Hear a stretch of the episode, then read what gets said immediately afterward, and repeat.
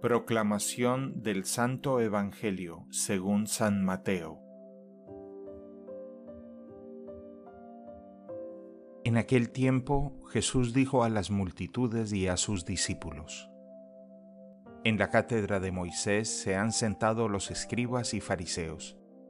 Hagan pues todo lo que les digan, pero no imiten sus obras, porque dicen una cosa y hacen otra. Hacen fardos muy pesados y difíciles de llevar y los echan sobre las espaldas de los hombres, pero ellos ni con el dedo los quieren mover todo lo hacen para que los vea la gente. Ensanchan las filacterias y las franjas del manto.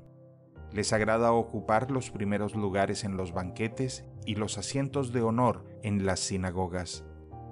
Les gusta que los saluden en las plazas y que la gente los llame maestros. Ustedes, en cambio, no dejen que los llamen maestros, porque no tienen más que un maestro, y todos ustedes son hermanos. A ningún hombre sobre la tierra lo llamen Padre, porque el Padre de ustedes es solo el Padre Celestial.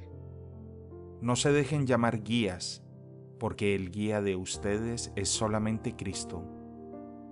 Que el mayor de entre ustedes sea su servidor, porque el que se enaltece será humillado, y el que se humilla será enaltecido.